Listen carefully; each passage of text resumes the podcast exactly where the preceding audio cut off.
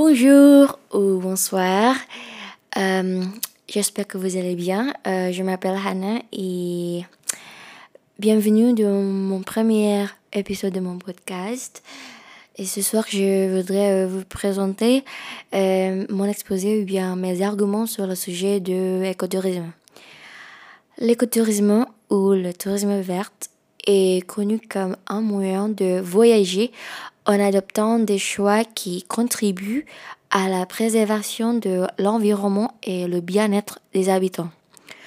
On peut dire qu'on doit avoir de l'éco-responsabilité pour assurer que les valeurs de durabilité sont bien mises en œuvre.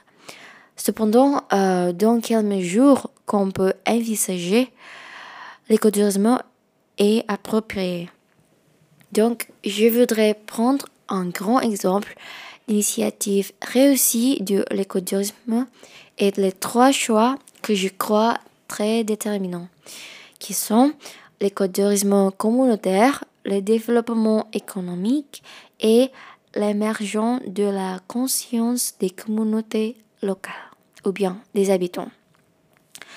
Ici, euh, je prends l'exemple de Tankahan.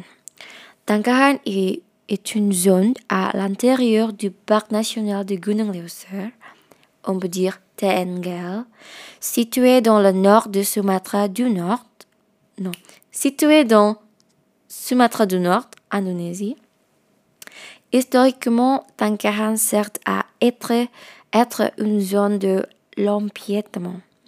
En 2005, Balai Besar de TNGL a créé une percée en utilisant les zones, forestières pour les attractions touristiques ou bien pour euh, l'écotourisme.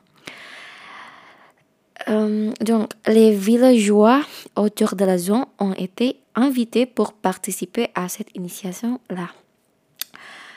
Euh, je, veux euh, ajouter le premier argument, c'est l'écotourisme communautaire. Qu'est-ce que c'est? L'écotourisme qui est appliqué par les villageois au sein d'une institution tourisme intégrée et juridique.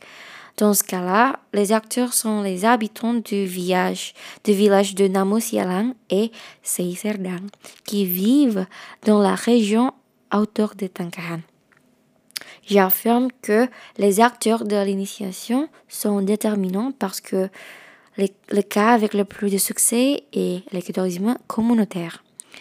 Donc, quel est l'avantage? Euh, La forêt est éveillée parce qu'il y a une patrouille qui est régulièrement menée par les communautés. Ensuite, euh, deuxièmement, les avantages économiques. L'écotourisme, particulièrement l'écotourisme communautaire, ne, se concentre pas sur le revenu économique.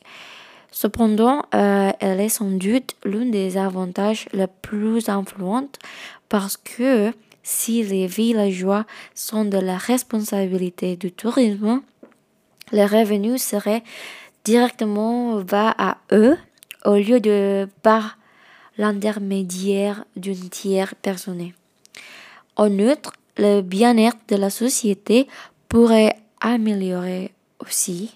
Et dans le cas de Tankahan, les touristes peuvent interagir avec les éléphants, éléphants et apprendre à vivre en harmonie avec la nature.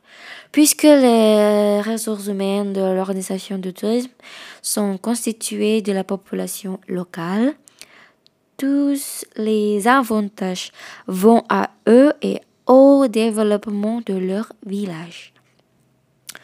À la fin, troisièmement, il y a la prise de conscience croissante de garder la forêt et une chose bénéfique pour les villageois. Avant, sur la région de Tankarad, il y avait l'exploitation forestière, forestière et il était enraciné parce que les villageois pensaient que c'était une chose commune et acceptable à faire pour vivre. Avec euh, l'écotourisme communautaire, maintenant ils ont la volonté de travailler en collaboration avec le gouvernement et les parties prenantes pour conserver la forêt. Et à la fin de la journée, et à la fin de la journée, ils peuvent éviter les conflits tenus entre les communautés de la société. conclusion, ce qui est important pour conserver et bien préserver la durabilité de l'écotourisme, c'est la présence de relations mutuelles entre le peuple, la nature et le gouvernement. Merci beaucoup pour euh, votre attention et à la prochaine fois.